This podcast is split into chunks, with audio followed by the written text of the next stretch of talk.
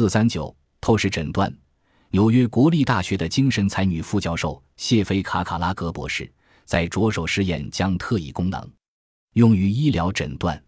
下面是实验的一例：他与特异功能者戴安娜一起进入候诊室，随便选了离自己几米远的一位病人。戴安娜的报告跟往常一样，包括对体力、力窝的描述。最后是对此人的身体情况进行诊断，他非常老练地观察病人的身体，说：“这病人的甲状腺看上去好像坏死了一般，甲状旁腺在微抖，因此他断定这个病人有一种腺体病，病灶可能在右侧而不是在左侧。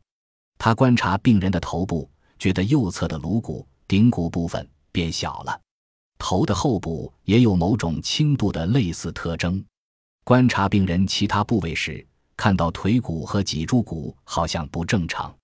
他又回观头部右侧，非常不安地说：“头骨不全，好像缺了一些。这儿的骨头又薄又糙。”他还感到验病人的肝功能异常，肾上腺被膜活动急性，右肾几乎不活动。反之，左肾功能正常，但有某种结石。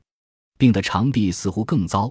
他说：“这一侧斜下也很不妙。”他说：“这病人患有八才氏病。”后经 X 光透视表明，病人脑颅右侧顶部和后部萎缩，甲状腺和右侧甲状旁腺已经摘除，左侧甲状腺还在，左肾功能还马马虎虎。